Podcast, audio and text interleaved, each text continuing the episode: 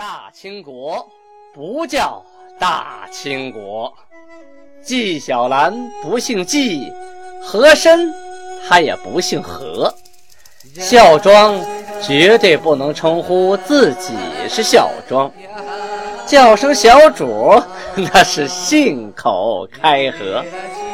摆手绢的那是妓女，绝对不是格格。好，今天听俊贝勒播讲一段《青通剑》。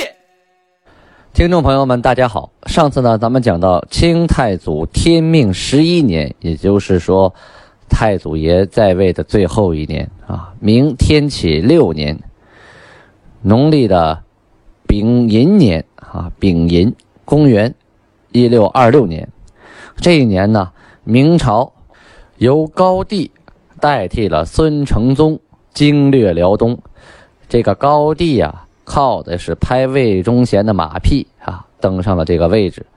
对用兵打仗啊，是擀面杖吹火一窍不通啊。当了权之后啊，撤了锦州、右屯、大凌河三城啊，还要撤宁远。多亏有袁崇焕以死相逼呀，才留住了宁远城，成为了山海关的一道屏障。努尔哈赤一看天赐良机，遂率大军啊围攻宁远。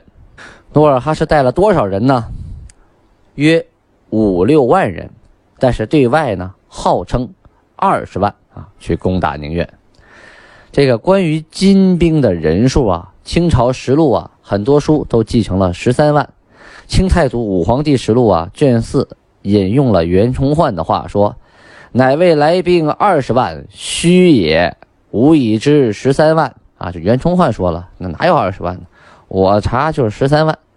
清朝开国方略卷八，清太祖高皇帝实录卷十所记的啊，也和他差不多。而当时明朝啊记载，都是说。五六万之间，《明熹宗实录》卷六七，六年正月辛未，经高略高地唐报啊，金兵约五万余骑啊，此为战场上所见。卷六八，六年二月啊，山海关主事陈祖褒唐报，鲁众五六万人啊，立功宁远。又同卷啊，二月。丙子兵科都给事中啊，这是个官名。罗尚忠，还有二月丁丑御史高宏图所言的金兵数量，大致都是说五六万。从这里可以知道啊，金兵五六万为明朝官方认可之数啊。后来清朝修的明史称啊，我代清以数万计来攻啊（括号宁远），就是省略掉两个字啊。这是卷二七一《满贵传》啊，也否认了十三万之说。大部队啊走了两天，第二天呢到了东昌铺，是辽宁省海城县西四乡啊马圈子那地方。第二天渡河，于旷野步兵啊就把兵啊分散开，分散到旷野，让你看不清到底有多少人数啊。南至海岸。北越广宁大陆，前后络绎不绝，首尾莫测，旌旗如潮啊！啊，就是旗啊，特别的多，让你看不清这到底是多少人啊！剑戟如林啊！明经略高地和总兵杨林呐，是闻景丧胆呐！啊，就是闻风丧胆的意思啊！马上就麻爪了，没招了。既无所出，龟缩山海，猫在山海关里头啊，拥兵不救，就是你这边广宁，你爱打成啥样打成啥样，我就守好我的山海关啊，咱俩没关系，很不讲究啊啊！当时啊，宁远啊守军还不满两万人，也就是凑吧凑吧加上老百姓啊，勉勉强强够两万吧。袁崇焕呐，前临强敌。后无援兵，啊，老哥一个孤军奋战，但是此人临危不惧，指挥若定啊。携总兵满贵副将左辅朱梅，参将祖大寿，守备何可刚，啊，等等等等，把将士聚齐，发誓啊，誓死守城，与宁远城共存亡啊！袁崇焕啊，当着所有将士的面，割破手指啊，刺血为书，记忠义，将士无不感奋呐。贤请效死，意思是说，所有的将士们呢，受到了袁崇焕的激励啊，都十分的英勇，都主动的请死啊，就是说以死报国啊，抱定了必死的决心来守城。满贵、左辅、祖大寿啊，都熟悉金兵啊，和他们打过很多仗，他们呢商量出来啊对策。说是啊，这个金兵啊，战斗力太强，我们要是跟他在外边旷野里打呀，那是必败无疑啊。本身我们兵力跟人家也是没法比呀，我们只有啊，避其锋芒啊，我们把门守死，把城守住啊，以逸待劳，以守为攻。袁崇焕呢，精心的策划，派满贵守东面，左辅。守西面，祖大寿守南面，朱梅守北面，由满贵来提督全城，划地分守啊，一人负责一片各管各的。但是呢，要互相应援，一旦发现哪方啊撑不住了，大家都派人去支援。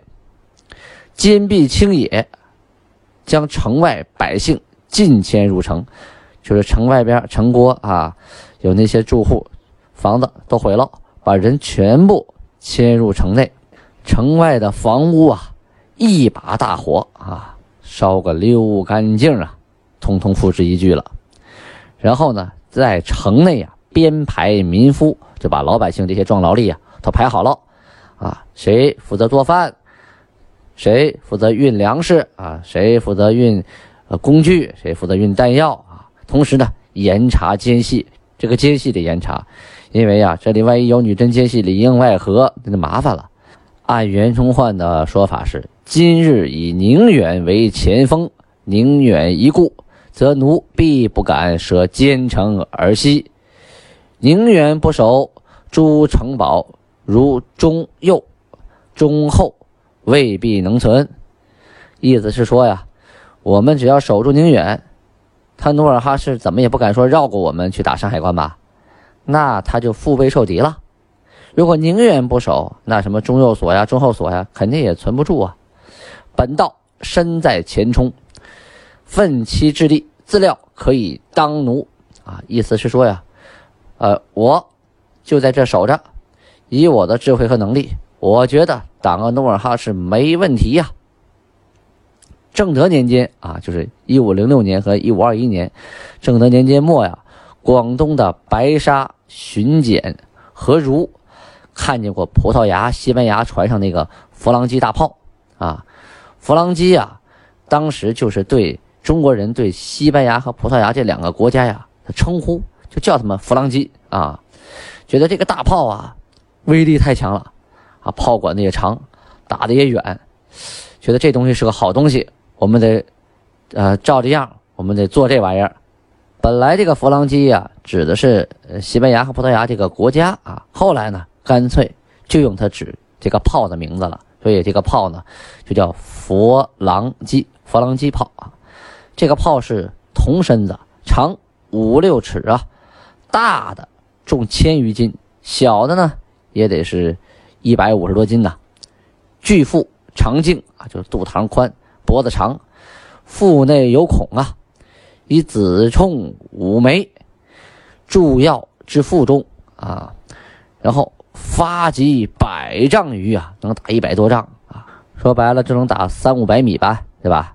一丈是三米哈，那三五百米，一里地以外五百来米，也就是一里地呀。在这个一里地的有效射程内，基本碰到这个炮弹的。不管是人还是马还是什么战车，皆粉身碎骨啊！自沙尔虎啊之战以后，明朝的部队啊，呃，有很多的佛郎机，还有诸多的火铳啊、火器啊，都落入了金军的手里啊。后来金军就建了五镇朝哈，就是汉军旗啊，专门掌管那个大炮。万历年间（一五七三年到一六一九年间），大西洋啊，就是西呃欧洲那边的船到了这边，又得了一种巨炮啊，比这个佛郎机还大，称为红夷。这个红夷呀，就是指红毛鬼子啊。后来呢，嗯，清清朝人用它呀，就这个“夷”这个词儿啊，呃，不好听，因为他们也一直被称为“夷”嘛，就把这个红夷改成了红衣。我们说的红衣大炮，红衣大炮，像电视剧里头啊，还找两个红毯子、红什么红布给盖上，其实不是那个意思啊，不是说这大炮要披个红衣服，可跟那没关系，是指这个红毛鬼子。红毛彝人使用的炮啊，叫成红夷，后来变成红衣的，啊，在明朝时候还是叫红夷大炮，长多长啊？两丈余，重者呀三千斤，好，这可了不得了，能动列十成，炮平发可十五里。哟，前边那弗朗机是一里地，这是十五里地呀，这眼睛能看见的地方，梆一炮过去就给炸碎了。声震数十里，一炮响，几十里外都能听见。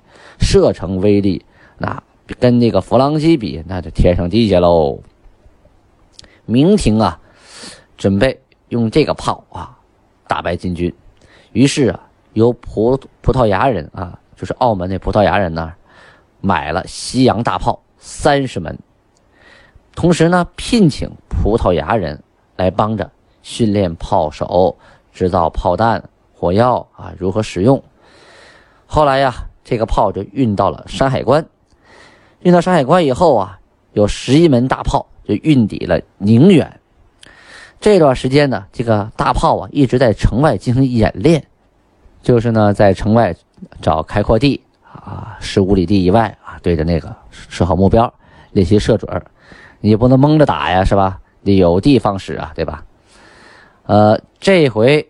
努尔哈赤率领的金军兵临城下，袁崇焕下令把十一门啊西洋大炮全都推到城里来，给他们制作了炮车，大的木架子底下木轮子啊，有人推有人拉，通过城墙啊内侧这个斜坡，把这个炮啊给推到城墙顶上，同时呢给每门炮配置好了相应的。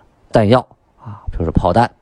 那个时候啊，不像现在啊，这个炮弹是一体的。那个时候啊，啊，弹是弹，这个药是药啊。这个装填好药以后，再把这个弹放进去，是那么然后点火发射的，还不是后装填式，是前装填式啊。金军在农历的二十三日啊，正月二十三日，这还是冬天的时候啊，最冷啊，抵达了宁远。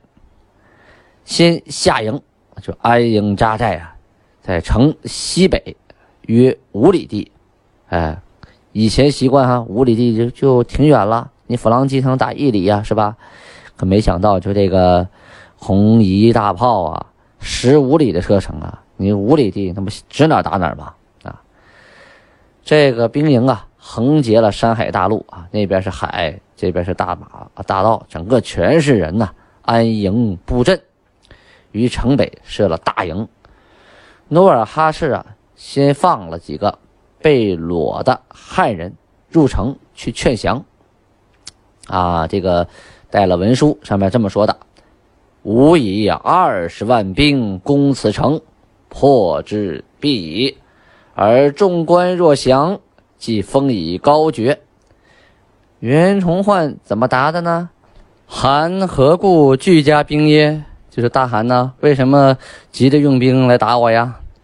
宁锦二城，乃韩所弃之地，吾修治之，亦当死守，岂有降礼？就是说呀，这广宁还有锦州这些地方，都是当初大汗不要的地方啊！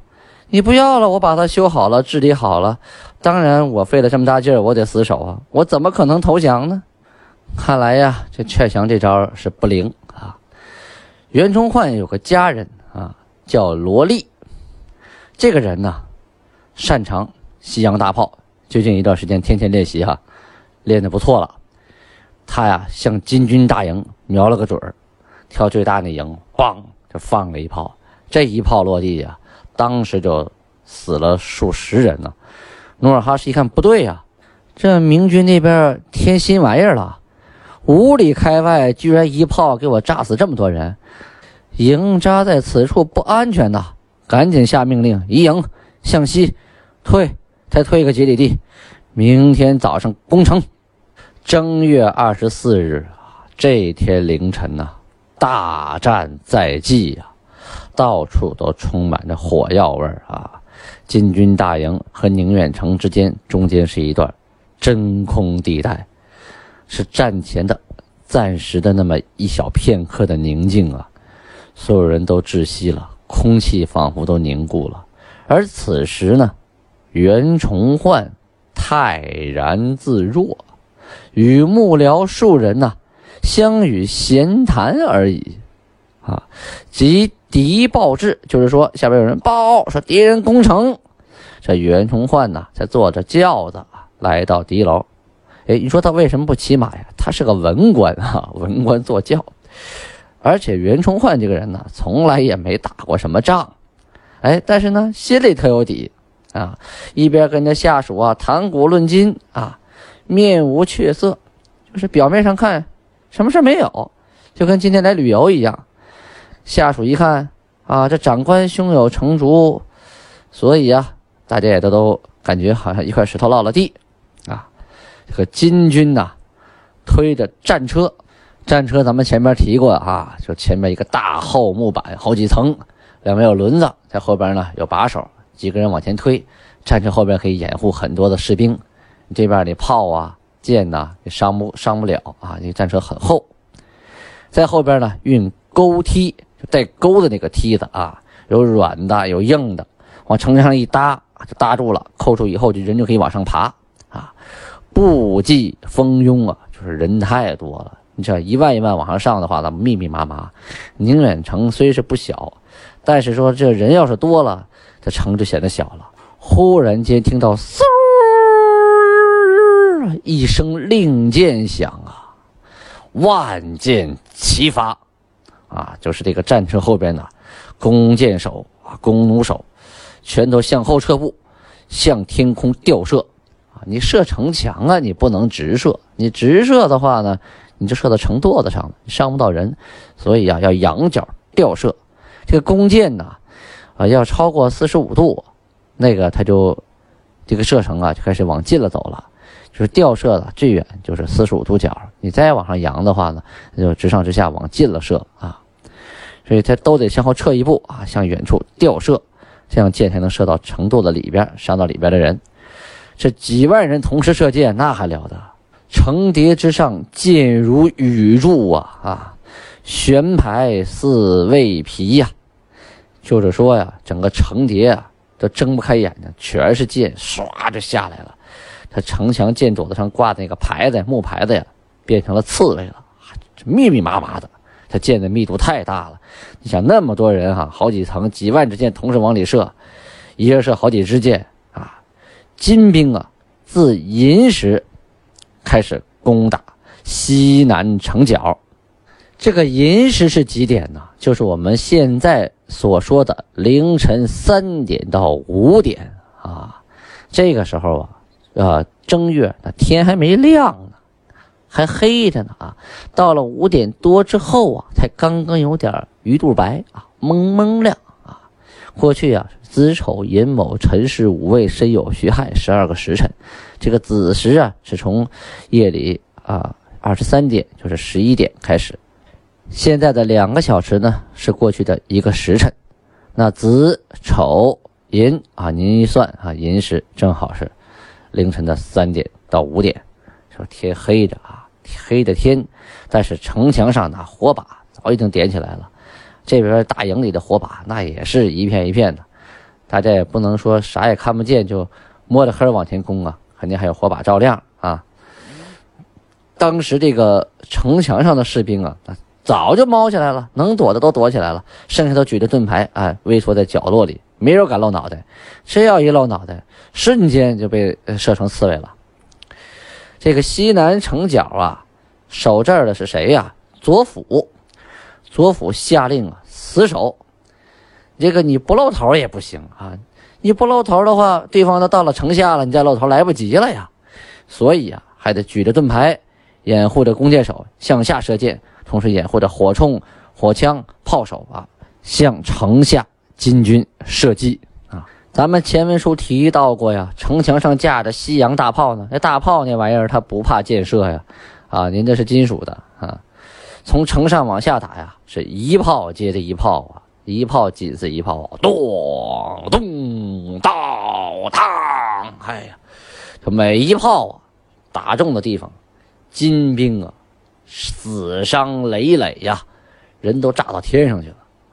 那个力量太大了，打中什么什么就碎呀。他战车一打，粉碎啊，打到人群里头，崩起一堆人呢。你想，他打到地上，砸个大坑，崩起的石头子儿、沙石什么的，杀伤力都很大呀。金军攻了半天这个西南城角啊，发现嗯进不了前，于是呢，努尔哈赤大手一挥，命令转攻。城南角，于城门角和两台间凿城，啊，这个过去城啊是所出来的那种台啊，就城墙突然突突出来一块，为的是啊可以向两边啊俯下射击，防止这个两台之间的士兵啊往上爬。在这个城门这个角啊啊瓮城这个角和这个这个台之间这个地方啊，努尔哈赤命令凿城。啊凿城啊，是金军惯用的战术，攻城时候惯用的战术。一旦这个城墙啊很坚固，啊，同时呢又很厚又很高，不好攻击的时候，士兵就冲到城下，然后呢，有的士兵张开牛皮，牛皮是事先缝好的，好几层啊，一层、二层、三层，然后掩护着下边的士兵。下边士兵呢拿着凿子、斧子。还有刨根什么各种工具哈，还有小推车啊，就开始刨这个城，把城抛塌了为止，或者是抛穿了啊，人可以从洞里钻进去。金军部队得到命令啊，推着战车啊，冲到城下，然后呢，呃，有士兵负责掩护，有的士兵开始玩命的凿城啊，叮当叮当的，什么有什么家伙用什么家伙呀，就开始刨这个城墙。咱们前文书提到过，袁崇焕重修宁远城的时候，所做的规定是：城墙高三丈二尺，至高六尺，就城墙上面那垛子啊，保护人的；直广三丈，上二丈四尺，就是说底下宽三丈，上面宽二丈四尺。整个城墙啊，从横剖面来看是个梯形的啊，下宽上窄。这就有了难度了。你刨墙，你要从下边刨啊，下边多宽呢？三丈，三丈是多宽？九米呀，九米长的隧道，你得挖通了它，这城墙才有用。或者是呢，你挖一个大窟窿啊，整个城墙一塌，哗，这个城墙出个豁口，然后人就可以直接爬上去了，这也行啊。可是别忘了当时的天气呀，是正月啊，十分寒冷。啊，金兵玩了命的攻到城下，然后用牛皮还有战车做掩护，开始刨这个城墙。是刨开了几个大窟窿啊！刨了多高的大窟窿啊？两丈啊！这窟窿高两丈六米来高大窟窿啊！一边刨啊，上面又往下塌的。但是呢，由于天寒，啊，城墙冻住了。这城墙窟窿很大，它没塌，上面结结实实。明朝的部队呀，在城墙上往下一看，哦，下边一个大窟窿，可是自己呢站得好好的，上面大炮也没事上面的呃人也没事没事是没事啊，那也哆嗦呀，这这脚底下被人掏空了，那哪行啊？啊，赶紧的吧，火炮、火铳、弓箭，统统的往下打啊，能扔扔什么扔什么。后来发现呢不灵，这人呢都躲到洞里去了，这金兵啊钻到洞里去，你怎你怎么打人家？你的箭也不拐弯。啊，子弹也不拐弯后来合计合计，扔石头，扔石头也砸不着啊，也不拐弯哎呀，实在是没办法了，眼看着城啊就要被人挖挖通了，上边是军心动摇啊，都傻了眼喽，干跺脚使不上劲儿啊啊！大家开始怨言四起，怨声载道啊，下边就传开了。原野为己一人，累我一城百姓啊！有的人开始哭了，这什么意思？说袁崇焕呐，袁袁大爷呀，你为了自己完成精忠报国之志，害得我们一城的老百姓都要掉脑袋呀！袁崇焕一看这个状态，大声喊道：“偷袭已生，复何乐也？”意思说呀，苟且的活着，有什么乐趣？说完呢，他身先士卒啊，本来是个文官，不管那么多了，亲自啊挑着挑子，挑挑子干什么呀？啊，到那边挖土，有士兵挖土，挖土干什么呀？跑到城墙里边来，看好了啊，外边他们在哪挖呢？啊，在那挖好，对好了一条线，我们在里边开始堵，你挖三米，我这边堵上三米。这城墙的厚度还是九米，带头挑着担子呀，带领老百姓啊开始堵这边那边挖多少这边堵多少，你挖多深我堵多深，你挖不你挖不透我城墙，只要我城墙不倒啊，你就进不来。同时呢，还命令兵丁准备柴火，柴火干什么呀？啊，捆成一捆一捆一捆的，再往柴火上啊倒上油，油一点不就着吗？啊。这还不算呢，往柴火里加火药啊，加点火药，它一点的时候啊，火药它会炸开，这样的话呢，火呀就可以崩开，带着油啊就崩到四处。把柴火准备好之后啊，有人用铁链子啊，把这柴火一捆一捆柴火从城墙上往下顺，对准那个洞口啊，对准金兵挖好的洞口顺下去，然后找人放火箭，一箭撒就射到这个。柴火上了，瞬间这块柴火就爆开了，啊，带着油，带着火，就溅到了洞里的金兵的身上啊！好多金兵瞬间身上就着火了，被烧得滋儿哇乱叫啊！可是这个洞啊是越挖越深，而且洞里边的士兵啊也有盾牌啊，知道你放火下来，我提前拿盾牌一挡，然后往里头一跑，你这个火是炸开了，但是你炸不了多深呐，里边的人你炸不着啊！怎么办呢？就在这个关键的时刻，宁远城内出了一位高人。于是，这位高人用什么办法击退了金兵？咱们下回再说。亲爱的听众朋友们啊，俊贝了啊，童俊，我在此啊感谢大家持续的关注啊，持续的收听。同时呢，我恳求大家帮助转发《青铜剑》，同时呢，欢迎您在下边。给我留言啊，给我赞助，把你哈。